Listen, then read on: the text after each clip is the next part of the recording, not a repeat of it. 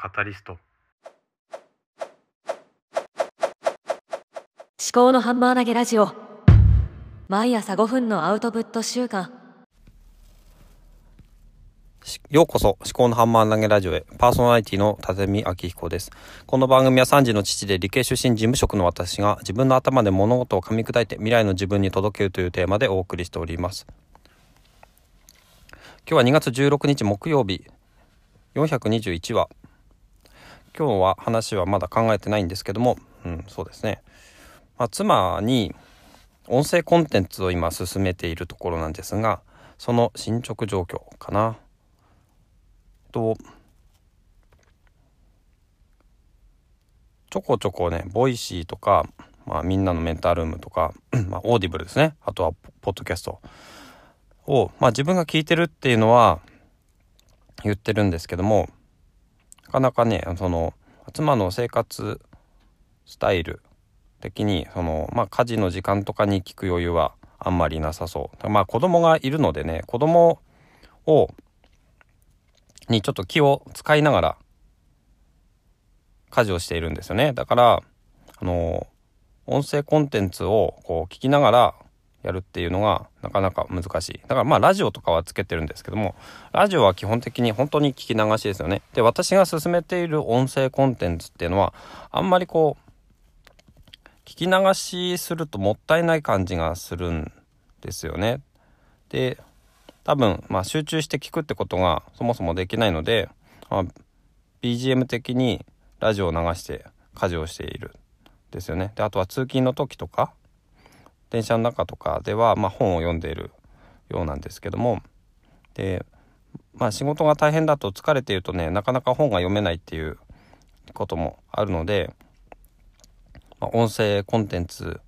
いいんじゃないのかなと思ってあの疲れてる時とか、まあ、私自身ねあの読書があんまりできなくなってきてる中でオーディブルを聞いたりとかポッドキャストや Voicyを聞いたりしてあとは YouTube を音声だけ聞いたりとかすることもあるんですけどもそうやってやって結構なんだろうな自分の生活充実してきてるなって思うんですけどもねただねうん実際に何かやっぱりきっかけ自分の中に何かきっかけがないと習慣を変えるっていうのはなかなか起きないんだと思うんですよね。私自身も何だったかもともとはそうですね。本を読んでて多分中田敦彦さんの本を読んで面白かったのででそれで YouTube を見てその中でまあ Voicyを知ってで Voicyに流れてっていう流れで音声コンテンツに出会ったんですよね。だから誰かに言われたからってそれをまあ試しに一回聞いたとしてもそれが続くかどうかっていうのはやっぱり本人次第なんですよね。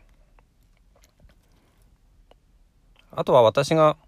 やろうかなって思ってるのはその Voicy とかポッドキャストとかを配信している人の本、まあ、書籍を妻の目につくとこに置くとか、まあ、自分が持ってる本をそういうものでこう埋めていこうかなっていうふうにちょっと密かに思ってますね。だから荒木宏之さんとか、えー、大石春さんとか伊藤洋一さんとかねこのボイシーパーソナリティの人とかポッドキャスト野村貴文さんとかの本をちょっと見つけて他にも私が知らないパーソナリティの方の本がいろいろあるかなと思うのでちょっとその辺りをね調べてストックして本って結構やっぱり信頼性高いので本書いてる人だったらなんかこうなんだろうなその本書いてる人の経歴とかにまあボイシーパーソナリティとかねポッドキャストとかそういうのが書いてあったらちょっと気になる可能性あるかなとか思ったり。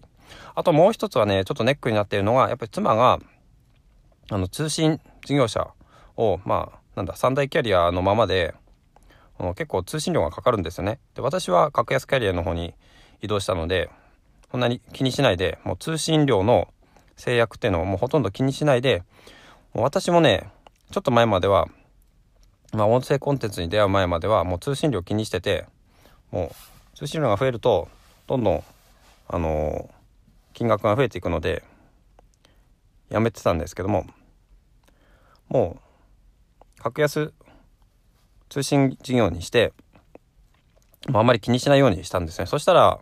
まあ、逆に、まあ、インプットしたくてもしたりないしてもしてもしたりないみたいな感じになっちゃってそれはそれで問題なんですが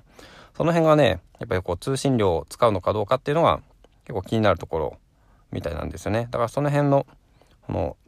格安 SIM にした方がいいんじゃないかっていう話もまあ折を見てね、まあ、生活が落ち着いてきたらかなとは思うんですけども何かの機会で、まあ、子供が今度小学校に上がるのでそれでまあ経済状況とかを見直してそれで話をしてみようかなとも思ったりもするんですけどね。はい。今日はとこんなところでございます。最後までお聴きいただきましてありがとうございました。番組の感想はカタカナでハッシュタグ思考班でツイートください。また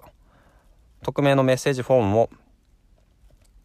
番組概要欄にご用意しておりますのでお便りはこちらからお願いします。ではまた。